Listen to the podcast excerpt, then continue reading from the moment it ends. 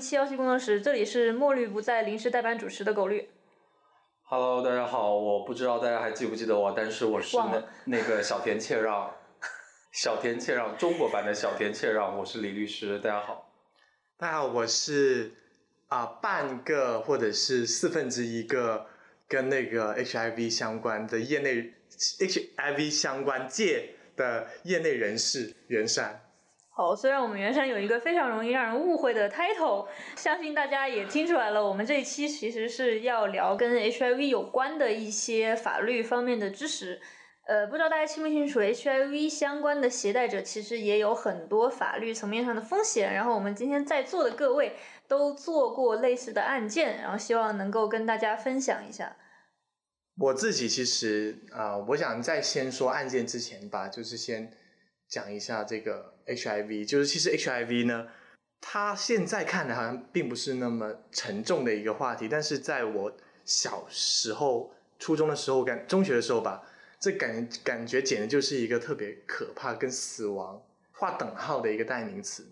那时候我们上那个生物课，老师就跟我们讲说什么，一个人如果呃从呃就得了 HIV 啊，得了艾滋病啊，他就会什么晚期的时候就会什么全身长毛毛啊，什么这反正描述特别恐怖那种 那种状态。你知道我听过的相关的这种迷思里面最搞笑的一个是我上大学的时候，然后认识一个小我一两岁的 gay，他跟我讲说，他妈妈告诉他，就是艾滋病是呃小朋友洗上完厕所不洗手，然后就会得的。反正就是只要你做错什么事情的话，就是呃，可能就是一些不太那么主流事情，可能就是比如说早恋啊，或者早恋吸毒啊，对他们都会说这很容易得什么 HIV 啊，到时候等你晚期就全身长白毛啊，就所以当年他就是一个狼外婆的故事，是吧？有可能。但其实要跟大家呃讲一下，因为其实我自己做案子的经验是，很多地方的朋友对于 HIV 还有很多很多的不正确的知识。迷思，对，但其实其实现在的这些 HIV 的携带者呢，呃，通过药物或者其他的方式，其实已经能够比较好的生活。就我们有一个说法叫 U 等于 U，就是会测病毒载量嘛。如果长期的服药控制的比较好的话，它的病毒载量可能是无限接近于零的。在这种无限接近于零的情况下，其实他的生活跟没有携带 HIV 的人没有本质意义上的区别。嗯，是的，我记得就蔡康永他说过一个说法，就是现在艾滋病的话，它其实就更像是一种慢性病。我觉得他这个说法的话比较啊、平易近人。就我对 HIV 的或者对于这种艾滋病的认识是来自于我的义父啊、就可能呃有些对有些朋友可能不了解干他爹吧他的义父不是真的义，不是真的义父，不是谢逊那样的义父。啊明白了。对，就是啊、反正就是好朋友啦。但是他年纪比我大很多嘛，我我们又不能什么结拜兄弟，干脆就结拜义。其实。也可以。就他也可以，就我是他的义女，呃，他是义女，呃 我是他的义女啊，他是我的义父，这样子，whatever，反正呃，反正他就是做 HIV 相关的公益的，然后就呃带我认识了蛮多可能就是感染了 HIV 的朋友，然后我就发现，哎，其实大家生活的也蛮好的，就是很啊、只要控制的好哈。但我也有一些朋友，就是蛮遗憾的是，有一个朋友他得了艾滋病之后，不愿意去看医生，因为他怕被别人知道，怕去医院面对就是医生那种，反正就是很不愿意去看病，很不愿意去拿药，就反正就是想要一死了之的那种心态。后面的话也没有联系上，也不知道后面怎么样。其实我还挺能理解 HIV 的携带者不愿意去医疗机构接受正规的治疗。其实，呃，在中国，携带者们如果被查出来携带 HIV 的情况呢，疾控是有免费的药提供的，其实是免费治疗的。广州这边是每半年还是一年要做一次身体检查，只有这个身体检查是要钱的，然后药都是免费的。但是呢，我知道很多人都不愿意去拿这个免费的药，为什么呢？因为拿这个免费的药之后，他的这个信息就会被疾控记录，然后记录完之后呢，我知道在有一些城市，它的这个信息保护是做的非常差的。比如说，你去民政局结婚，然后在那个机器上要滴一下身份证嘛，滴的时候，那个民政局的人就能看出来你有没有携带 HIV。包括过往我们也做过一些类似的案件，就是一个人去查了，然后是阳性，阳性之后就整个城市或者整个村儿都知道他是携带者，然后就产生我们前面那些迷思，什么又吸毒啊，又长白毛啊，又什么上厕所不洗手啊，什么之类的，就产生了很多很多这样的谣言的情况。所以其实也一定程度上是能够理解为什么有一些携带者不不愿意去做呃去疾控做专业的检测。然后其实我不知道大家淘宝过没有，我曾经淘宝过，就是淘宝上有那个唾液的试纸，嗯就测 HIV 的，虽然它的准确率当然是有问题的，有可能假阳性，但是有很多朋友他就愿意去，因为那个销量还挺高的。其实就是这个原因，他就害怕自己的信息被掌握，嗯然后后面给他的生活带来问题。关于拿药这个，一会儿可能会跟大家聊一下子我对于拿药的这个，他可能一方面像狗律说的，可能会有一个个人信息的一个泄露，但是另外一方面，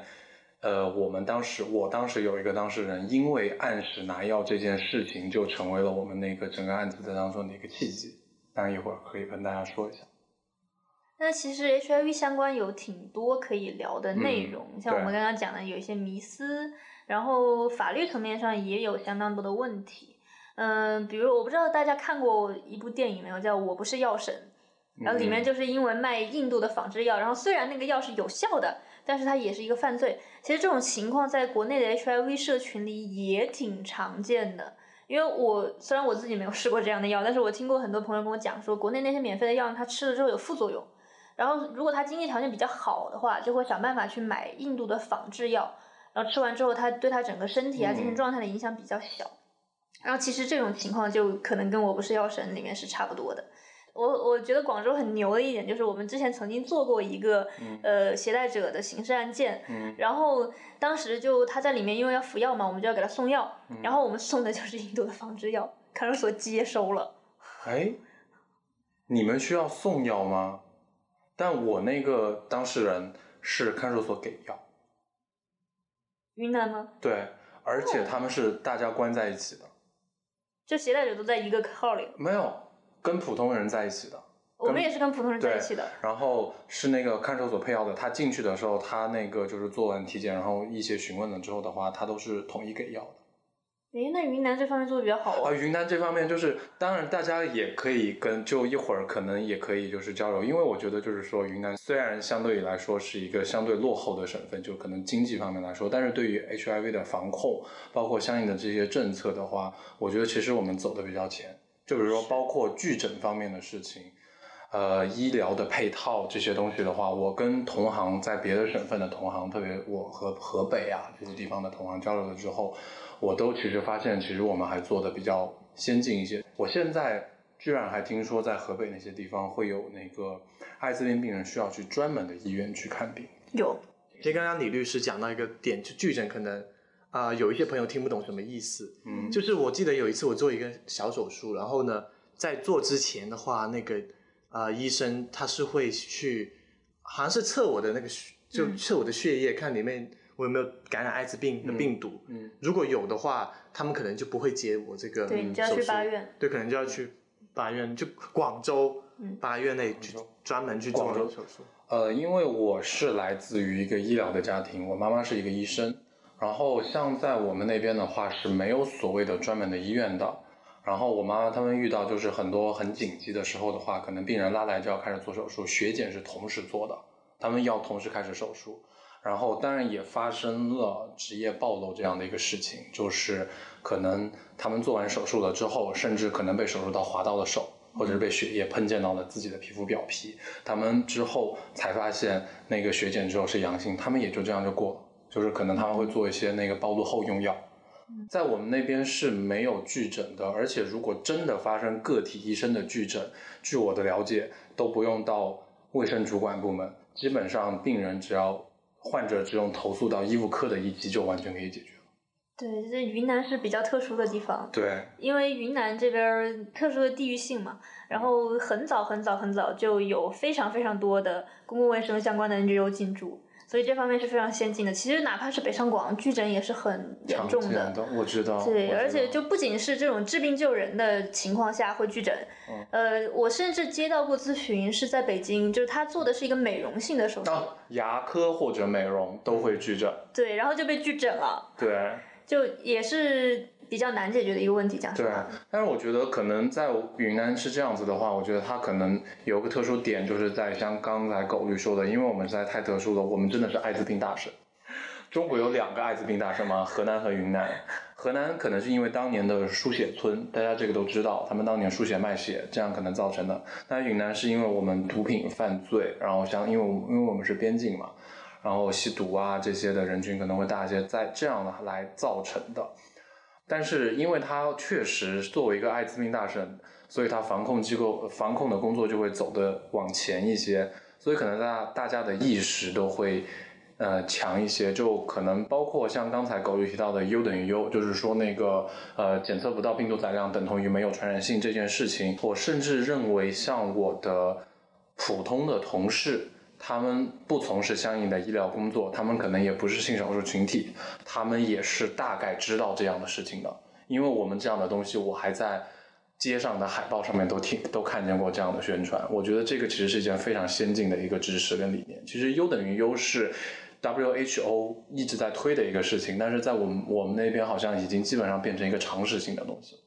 就你不要说 U 等于 U 了，就在相当多的城市。那里的普通的老百姓可能还认为，一个人如果感染了 HIV 病毒，那他就等于废了，对，就是就是跟腿。断了、手断了差不多的效果。其实大家不知道，HIV 病毒携带者他们的死亡率远远低于糖尿病病人的死亡率，糖尿病的致死率非常高。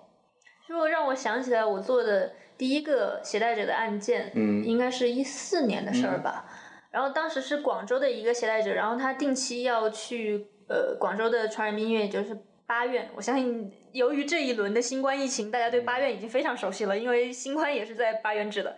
他当时就定期去八院拿药嘛，然后因为他本身的一故事有一些特殊性，呃，于是有一年有一个国家级媒体的记者就来采访他，针对他的故事进行一些采访，然后就希望能够达到一个消除大家对于现在这个恐惧的效果嘛。结果呢，在后来这个报道见报的时候呢，他就发现了巨大的问题，就是这个记者没有对他进行隐私的保护。呃，比如说他他他可能叫张三，然后这个记者就把他的名字就叫小张，啊、然后？呢，这个记者还拍了他在八院里面的一些过程，然后虽然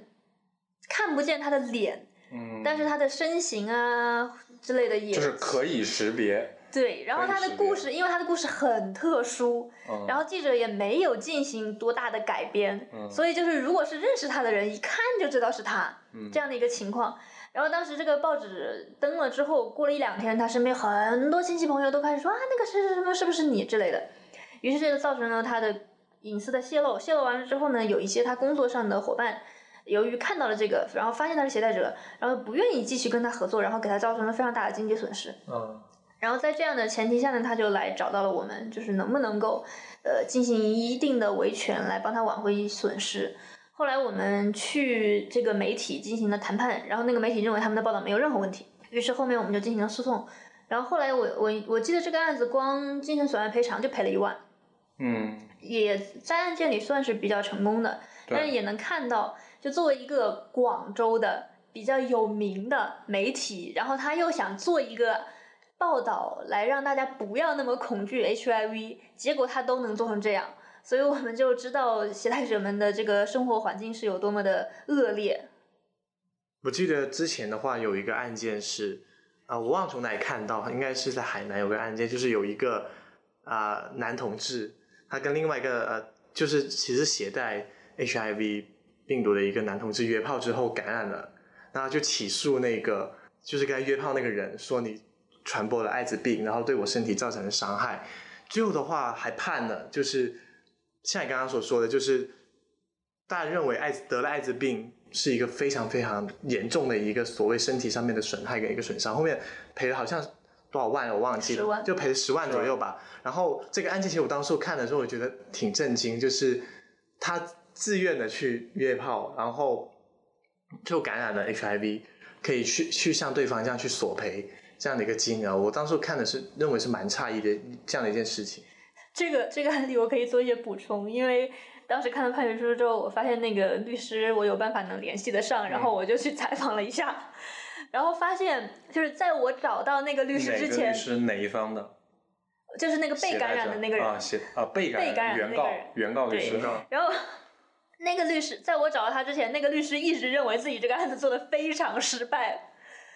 就是我们觉得这样的情况都能赔十万，这个律师能力简直上天了嘛？对啊而，且十万不是封顶，他之后的话，如果还有对继续支付，对他，他要求的是十年个几十年的损失十万，嗯，然后他认为这个案子做的非常失败。我就是很震惊，问他为什么觉得失败，他说得了艾滋病这个人不就下半辈子废了吗？那下半辈子都废了，你你应该按照就是呃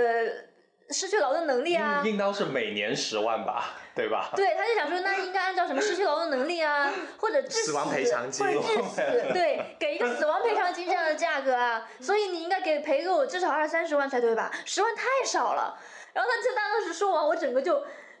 诧异。黑人问号脸好吗？对啊，然后我就问他，你你的这个当事人他他他见你的时候，你觉得他他不告诉你的话，你他跟普通人有本质意义上的区别吗？他自己想，好像没有。对啊，对啊，就但是他们内心就是他明明已经见到了一个携带者活蹦乱跳的在他面前向他咨询案件，陪他走完了整个诉讼和上诉的过程。对，而且他拿到十万之后他还上诉了，他认为少了。走完了整个诉讼和上诉的过程，将近一年的时间，然后他还认为这个人就跟死了差不多，我就觉得太可怕了。其实国内还有很多的在啊、刑法学界有很多的学者认为应该就是比如说，如果假如说我哈，假如说我有那个携带 HIV 的话，我去跟别人约炮，然后最后我让别人感染了，其实我应该被判啊、叫做故意杀人罪。故意伤害罪。故意故意杀人罪，就很多学者是这么认为，嗯。已经不不仅是故意伤害，是故意杀人，因为他们认为啊、艾滋病就是绝症，就如果呃如果某个人把艾滋病传染给别人，就相当于给别人判死刑，就相当于杀了别人一样的那种，就是这种观点的话还不少，在刑法学界里面蛮多学者有这样的一个观点，我就觉得天啊啊，就是大家对于 HIV 的这种认知还是啊、包很很，我觉得可以类比的，应当是九十年代的欧洲的，就是在继位者疗法还没有出现之前，欧洲、西欧基本上对于病毒携带者的认知就比较像现在，嗯，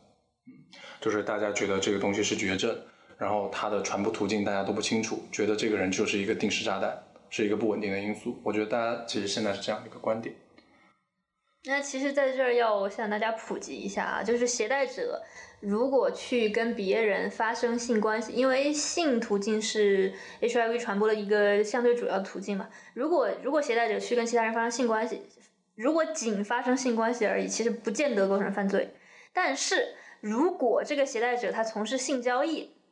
嗯，那么不管这个是否有后果？对，不管这个人是否真的感染了，那都是构成传播性病罪的。我们也做过相关的案件。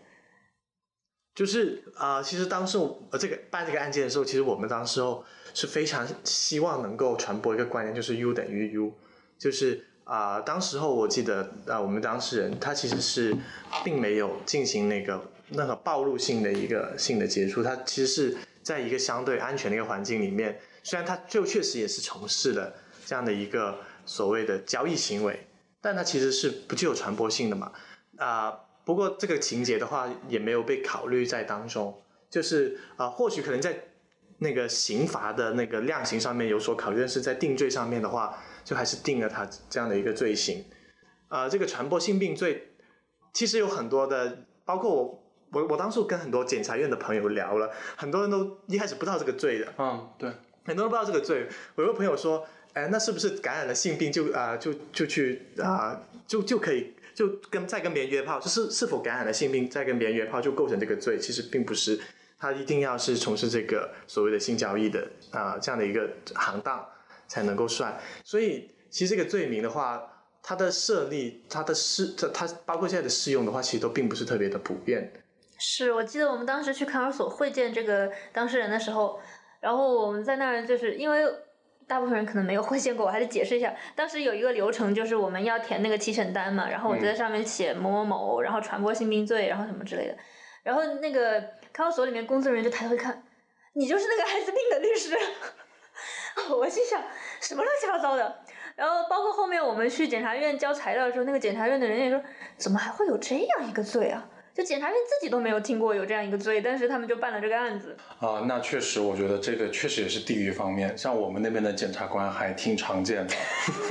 就对于这样一个罪，我们检察官啊，就那个罪啊，懂了，就甚至就说啊。哦，就包括就是说，可能你你去会见的时候，你你你填那个提人的那个单子、那个登记表的时候，人人人家还会说，哦，你是那个艾滋病的那个律师。但我们就是啊，提了他，然后我们就是说，我们还当时我去见我的那个当事人嘛，然后我就问他一下，说说那哎，这个他的他这边这个服药及不及时？他说，及时啊。他的药都是一起统统统统一派的啊，我们疾控这边都会送药过来的。其实我们那边就是因为太多，所以大家都会变得很常见。你知道广州的看守所里面是不会联系疾控给他送药的，需要我们给他送。你们要给是吧？对，我们要自己去送，然后中间肯定是会有间隔的嘛。而且我觉得有一个非常非常好的一点，就是大家都知道，就是说呃，可能大家都不知道，但是可能我们三位都知道，就是他们的那个就是说那个抗病毒的那个药物必须是对时来吃，早十点跟晚十点。然后我还问过为什么不是早九点晚九点，或者是早十一点晚十一点？他说其实九点可能大家都在上班，会刚好忘记，然后十一点可能晚上十一点又会忘记，所以其实早十点跟晚十点是一个比较好的一个对时。然后当时的话，我在办我的那个案子啊，我大概说一下我我那个案子是讲是怎么样的，就是同样也是一个呃男男同性恋约炮的一个故事，但是的话其实就是说呃我的委托人他其实是一个。总的来说的话，他的服药非常的规律，他是认真在服药，然后病毒载量每年检测都是为零。像刚才狗律说的，你每年做的那个检测应当是这个检测要花钱的那个，但是在我们这边都不花钱，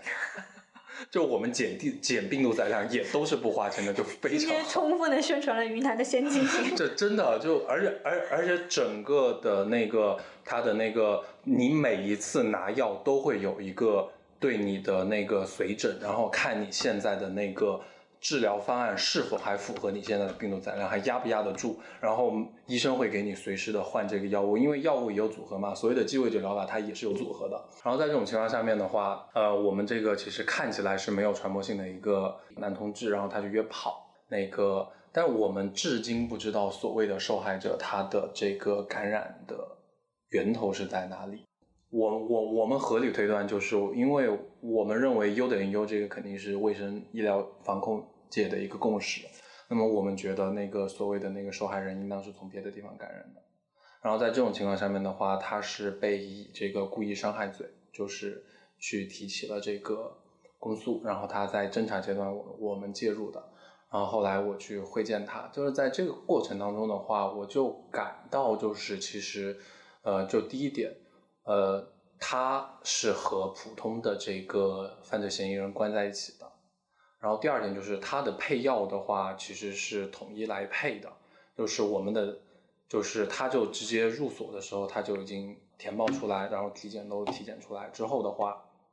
药都是统一送到这个看守所里面的。然后的话，我们在这个过程当中，我在会见他的时候，我就问他说：“你有没有按时吃药？是不是你平时治的那个治疗方案？”然后他说是的，然后需不需要我跟狱警，就是看守所的工作人员说说一下？然后他说也不需要，他都在按时吃。所以我觉得就是说，可能监狱管理制度这方面大家也都是有这个差异的。但是这个案子，其实当时就可能大家不太知道，就是刚才这个袁山他说了一个海口的那个案件，但那个案件是一个民事案件，所以我认为那个民事案件当中携带艾滋病毒这个原因和导致。别人感染艾滋病这个结果，它中间的因果关系，我们认为，但在那个民事诉讼当中，它其实没有那么高的证明标准，只是只要达到合理确信就好了。但是，但我们这个是个刑事案件，我们刑事案件必须就是至少要到百分之九十五甚至百分之一百，我要排除所有合理的怀疑之后。合理怀疑就是没有别的原因导致受害人感染艾滋病的。我要解释一下，海口那个案件那个人他也报警了，但是警方认为他的感染和前面那个人约炮没有因果关系，没有因果关系，所以没有给他立案。对，所以他去立的这，所以他是后来去起诉的这个民民民事案件，对吧？是。那我觉得海口的情况就比较科学，嗯，就是在立案的这个层面就已经没有了。但我但我这个案件很就很遗憾，他从这个报案。到侦查就是半天时间就直接进看守所，非常非常快。然后我觉得可能是来源于啊、呃具体的经办人可能他对于这个艾滋病的这个认知。呃，然后包括这些，因为其实大家都知道嘛，可能就是说，在非单一的，就是性行为当中的话，其实你感染的可能性是很多的，不一定是某一个性伴，特别如果一个人是有开放性的这个呃性伴侣的这个的一个关系存在的话，其实他感染的并不单一，所以当时我们就这个紧紧的把握这一点，有两点，第一点就是说我们去证明这个人在按时服药，他整个人的身体状况是非常非常好的，就是说他是不具有传播性的，这个是第一点。当然，普及这一点和这个就是和检察官去沟通这一点，也花了我们非常非常大的力气，因为我们认为的艾滋病防控的常识，可能对于检察官来说，它是一个需要向医疗专家去质询的专业知识。那他有去质询吗？非常非常幸运的一点就是，我们的检察官是一个刚刚升员额检察官，三十岁出头的一个女检察官。我觉得她天生对于就是说可能弱势群体，或者就是说这方面的，一个是因为她年轻，另外一个就是，呃，她的检察官助理也也也是一个很年轻的，他对于听取这些知识，我觉得是非常非常恰当的。我记得我当时还跟他在这个检察院的一楼，我们坐下来聊了很久。他其实是处于一个吸收跟接纳新知识的一个态度，来跟我问这些事情。然后我就说这些都是去疾控都可以问得到的，这个是第一点。这个我觉得是很幸运的一点，就是我们遇到了一个可能不是说五十岁出头年长的检察男检察官，但是这个没有任何的就是说刻板印象的意思。但是如果做法律实务，大家都知道，可能如果说呃裁判者或者是相应的这个经办的这个国家工作人员，如果是一个四十到五十岁的这样一个，可能一些观点，一些比较说创设性的观点，或者是超过一般认知范围之内的观点，可能比较难以被接受，这是大家的一个共识，这是第一点。然后第二点就是一个，就是因为我们的这个当事人的话，他其实他按时服药，然后他还会从事一些公益的工作。然后，所以我们甚至，因为我我我我甚至还通过我的个人的一些交往，然后想问一下子，就是那个所谓那个受害者是谁，然后居然被我问到了，然后问到了之后，我就以受害者的信息为圆心，我查了一下子，他还可可能有哪些性伴，我居然还真的问到了有哪几个，然后啊。然就然后，所以当时我和我的主办律师就聊了一下，我们就是说说，嗯，是不是进行一下，就是说，如果说最后真的不行了，那可能就要跟相应的侦查机关去说一下，可能还有别的可能性，他们查不查是别的事情，但是我们需要在这个过程当中，可能需要跟检察官阐明一个点，就是说，不是一个人会导致他感染的。所以在这样的情况下面的话，我们这个案子还算办的挺成功。他进去到出来总共就花了两周，所以最后的结果是最后结果也非常的微妙。最后的结果是做了一个取保，但是也没撤案。但是我们知道，因为大家都知道，在刑事案件当中，如果做了取保的话，一般都是退回侦查嘛，你得再补东西。但是我们问了公安机关了之后的话，他们。检察院那个去，就是检察院推案子回来之后，没有那一张建议补充侦查，这个案子就这样，嗯就这样了。但是呃，那个呃，检察院也没有决定不起诉，公安这边也没有撤案，所以这个案子也就这样了，那等于不了了之了吗不？了了之。但是这个案子非常特殊，也是呃，他如果一般的取保，大家都知道是会交保证金的，嗯这个只让他们亲属签了一个保证人，也没有保证金交进去，这个案子就这样放着了。然后，但是我们的那个受害者好像也没有像海口那个案子一样提起民事诉讼。我大胆猜测，如果提起民事诉讼，在云南这样一个大家可能全民对于艾滋病的这个呃认知比较完善的一个地方的话，我估计他提起民事诉讼可能支持的概率极其低。是，更不谈十万块钱的事儿不。可能了，肯定是一个驳回吧，肯定是一个驳回。其实就在听的过程中，我也能感受到云南在 HIV 这个问题上多么的先进。我悄悄说一个很好玩的一个点，就是因为我们当时不太知道检察官对于男同性恋者本身这件事情会不会有一个那个，就是说那个倾向性，因为大家都知道，这个如果说国家工作就是在经办过程当中的国家工作人员，可能如果他有倾向性，对于安全走向是非常严重的。所以当时那个我和检察官助理在聊这个案子的时候，因为大家都知道，呃，也也就是就是三位都就另外两位都知道，就是很多时候我们是见不到法官的，都是助理跟您在聊，甚至书记员在跟你聊，然后他来转达。然后，所以我当时刚好揪到那个检，就揪到那个检察院助理，然后我就在说这个事情，我悄悄问他了一下，就是说那个，我问他说，你克王一博的 CP 吗？然后那个助理双眼放光，我克我克，然后就说啊，那我放心了。然后哦，对了，还有一个就是，我甚至还跟他解释了一下，就是说，因为可能这个涉及到很细微的，就是说男同性交过程当中一个体液的一个流向问题。嗯大家都知道，就是可能就是说，哪怕是无保护的性行为当中的话，它的这个呃也是插入方跟被插入方它的感染概率是不一样的。然后，所以我在我当时甚至跟检察官助理解释解解释了一下这个，然后我觉得检察官助理完全是一个吸取知识的状态。我记得，我记得当时我们开庭，我跟丁律师跟狗狗当初去开庭的时候，狗狗跟那个法官说，就是我们我方当事人是属于啊、被放入生殖器的，被口中放入生殖器的那一方，然后法官当初整个人的眼睛瞪得特别大，对我们那个案子是一个中年男法官，然后我我跟他解释，首首先我们其实这个案子办的比较成功的地方在于公安都在帮我们，啊、因为公安、啊我知道，啊对在案卷里，他明确的就是公安去咨询了八院的医生，因为我们交了很多 U 等于 U 的材料，然后他就咨询了八院医生，然后公安自己得出的意见是，经咨询这个八院的什么什么什么医生，呃，最后得出医疗方面的建议确实是 U 等于 U，嗯。讲了这个事情，然后讲完之后呢，又因为我们那个整个行为里，包括案卷里的口供都写的很清楚，他们两个人有采用呃保护措施，嗯然后呢，而且他们的整个性行为的过程就体液只有可能从所谓的受害人那里流向被告，不可能由我们的这个当事人流向所谓的受害人那里，而且最后呢，也很明确的看到了这个所谓的受害人根本就没有感染，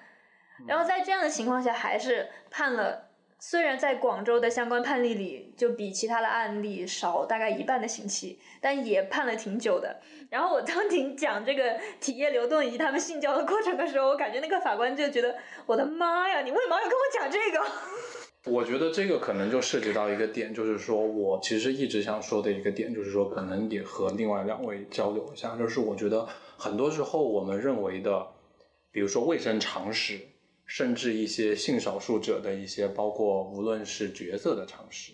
就是我们太习以为常的东西，或者是一些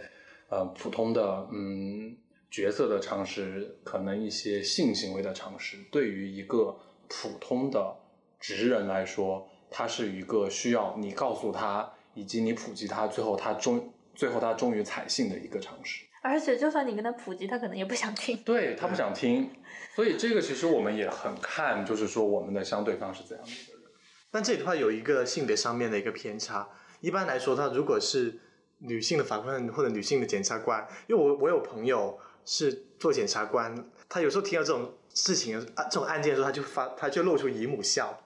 就是为什么秒懂少女啊。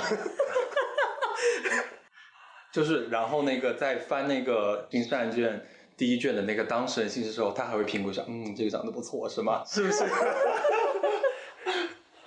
我们我们其实还有一个案件没有聊到，就是就是 HIV 受到歧视这个点，就是其实 HIV 呃在早年的时候真的是很很多工作，就很多公司如果你听说嗯。这个呃应聘者他感染了 HIV 的话都不会要的，包括现在的不只是早年，现在也是。啊现在是啊当初其实不仅是 HIV，还有很多的疾病，什么乙肝啊，嗯包呃，到现在的话，那个呃，如果感染 HIV，就我上次听那个郭老师说，就是公务员是不能考的，不可以。就他他是不会录取的公务员体。检标准第十八条就是艾滋病不合格。对，所以其实呃，这个 HIV 他在就业上面遇到的一个歧视是蛮，啊、我我第一次了解到他们会遇到歧视是，当时候宪法课老师播了一个电影，我当时根本没有看懂，叫《费城故事》。嗯，就是我在想，为什么这个律师要去？我当初还真的不懂 HIV，我我不懂那个律师为什么去帮助那 HIV 的受害者。我在想，作为一个普通人，真的很普通的人，我会觉得，如果工作场所里面出现了一个 HIV 的患者或者是一个感染者的话，不会给我们整一个工作带来负担吗？什么之类的哈？就当初真的是不了解，就是我我记得李律师后面办了一个类似这样的一是的个案件。其实这个案件的话，在全国很多地方都出现就是 HIV 的歧反歧视的案例。就呃，因为我在做律师之前是 H 是这个 NGO 的法务嘛，其实当时我所在的 NGO 就办了八个 HIV 反歧视的案件。我讲实话，这种案件真的很难办，因为你会发现整个案子里每一个经办人员他都是歧视 HIV 携带者的，你很难去跟他讲道理。就算你你的道理在理论上全部说得通，甚至包括我当时的同事也是这样。我有我当时有一个同事，他是他本人。愿意去包括昆明，包括等等的一些地方去做相关的志愿者，他本人愿意去。但是当我问到他说：“那你觉得携带者能不能当老师？”他很明确的说不能。为什么呢？就是哪怕我们知道一个老师在正常的教学过程中不可能把这个 HIV 的病毒传染给学生，但是他就讲说：“那万一呢？嗯，万一这个老师手划到划了一道什么痕迹，然后然后那个孩子刚好也有窗口呢？”哪怕是千万分之一的可能，他也他也不能接受。呃，我办的案子是这样子的，我我办的案子，它的行业性质是一个酒店行业，酒店服务行业。但是其实这个就回到可能也要跟大家聊一个，就是关于一个啊，就是所有的传染性病毒，它会有一个东西叫做传染效率的问题。我简单来说一下，嗯。新冠病毒就是一种传染效率非常高的一种病毒。首先，它活得很，它活得足够久，它可以在之前不是研究说，它可以在这个就是说潮湿以及没有空气流动的情况下面存活一周。我记得我记得不是很清楚了。然后另外一个就是说，本身新冠病毒的这个病毒结构它也是一个很容易传染的。但是艾滋病毒它是一个惰性病毒。首先第一点，它暴露在这个体外环境下面，它两个小时就会死掉。然后第二点就是它。就再跟大家说一个，就很简单一个，就是说大家觉得可能血液接触就会传染，不是，它是要体液或者血液的交流，它才会传染。就是我很难，我很简单说一点，就是说如果你在手上有一个破口，然后我用一杯带有艾滋病病毒的血液浇到你的伤口上面，都是不会感染的，除非浇上去的同时，我再用我的手在你的伤口上面一直在摩擦，然后可能才会感染。所以其实艾滋病本身它是一个传染效率特别低的一个，所以就是刚才狗律也说到，就是说它会它其实可能性特别低，但是可能大部分的行业就会基于一个可能性还仍然存在的点，然后把大量的患者拒之门外。是，包括之前有很多的留言，就讲说有这个艾滋病的携带者他报复社会，然后把什么扎了自己的那个针。放在什么呃公共的座位上什么之类的，然后就让大家传染。其实这个传染的概率真的很低很低很低很低很低。就首先第一点，我们要能确保它放在那儿到扎到人的时间非常短。嗯，我听过一个更扯，就是说什么有些人要报要要报复某类群体，然后就把自己的带有艾滋病。病毒的血液滴在那个什么兰州拉面或者是什么汤面里面，然后给那些人吃，然后大家吃完之后就感染艾滋病。这个这个除了有点恶心之外，我觉得，因为大家可能不知道，我们的消化系统的那个消化系统那可是强酸环境，艾滋病毒没有这么厉害。还有一个就是也是特别扯，就是什么，你要是待在艾滋病病人的旁边，如果有蚊子的话，你要小心一点，要蚊子要跟他传播。哎呦，真的无限多的留言可以去粉碎。对，啊，这个因为蚊子的这个，那也可能涉及到就是，呃，蚊子吸的血的量足够小，不至于传染，而且本身蚊子是不会传染，它不是一个有效的媒介，主要是。蚊子得干点什么才能？在第一个人那里吸到血，然后输到第二个人的血管里。对，就是。就是，其实就是大，就是大家都知道蚊子可以感染疟疟疾和霍和霍乱，大家就可以发现霍乱和疟疾这两种病毒的感染效率都比艾滋病毒高，所以艾滋艾所以艾滋病毒其实它是一个惰性病毒。但是虽然我这样说，不是说就是大家还是要就是说相应的这些所有的保护措施还是要做好，但是希望大家知道就是说它是一个感染效率非常低的疾病。然后基于这个科学的认知，然后消除一些不必要的一些恐慌。是，所以在最后，就还是给大家提醒一下，就是包括艾滋，包括一些其他的血液类疾病，它其实它的传播途径要么就是性，要么就是母婴，要么就是一些血液这层面的传播。所以，如果大家要做一些医疗方面的手术呀，或者是献血啊之类的，一定要去正规的医院。然后，这个如果是跟约炮啊什么之类的，当然不约炮也 OK，一定要做好保护措施。呃，关于这一点的话，可能我觉得给大家两个建议。第一个建议就是，我们一直在说传播途径，我我理解，其实可能现在在现在的这个现代社会下面，可能感染的就是两种途径。第一种途径就是无保护的性行为，这个绝对是很容易感染的。而且想跟大家说的一个就是业，就我们刚才也说到体液流向的问题，然后大家一直一直会说说感染的都是纯零。但是其实要跟大家说，不要有这种想法。就是虽然说插入方和被插入方他自己感染效感染概率是有不一样的，但是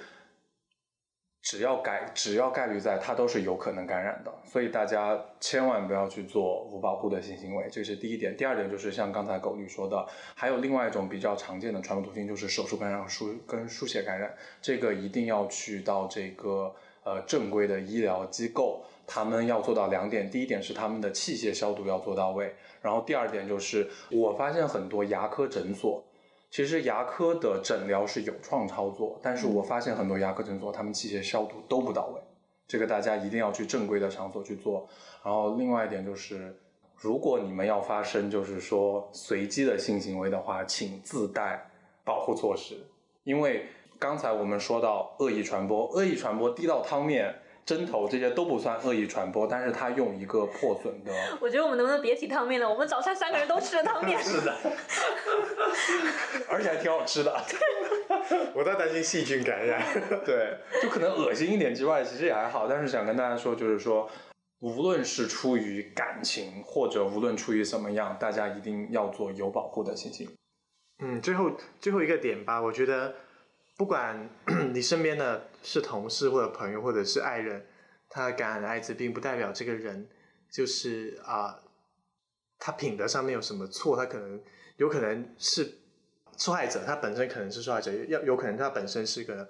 不那么注意啊，一时偷吃什么之类的，就是不要带不要带有那种就是用道德的眼光去看待他们。他他只是一个病人，对他只是一个病人而已，他就跟。可能我今天饿了肚子偷吃，然后长此以往我就偷吃很多高热量东西，导致我感呃得了什么糖尿病啊、高血脂啊之类的。嗯，其实我觉得啊也差不多，就反正就是不要歧视吧。他是一个人，但是只是一个可能有一点运气不好。是，所以最后总结一下，我们的敌人是病毒，而不是感染了病毒的人。